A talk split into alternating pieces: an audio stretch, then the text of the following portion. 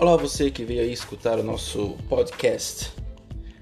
Como os doze, somos enviados para anunciar o Evangelho no mundo que não o conhece. Precisamos transformar a sociedade que está dominada por ideias totalmente diferentes. Não podemos ficar fechados em nossa igreja, em nossas comunidades. Por isso, além de ter convicções muito sólidas, devemos saber apresentar o Evangelho de forma adequada e em linguagem compreensível.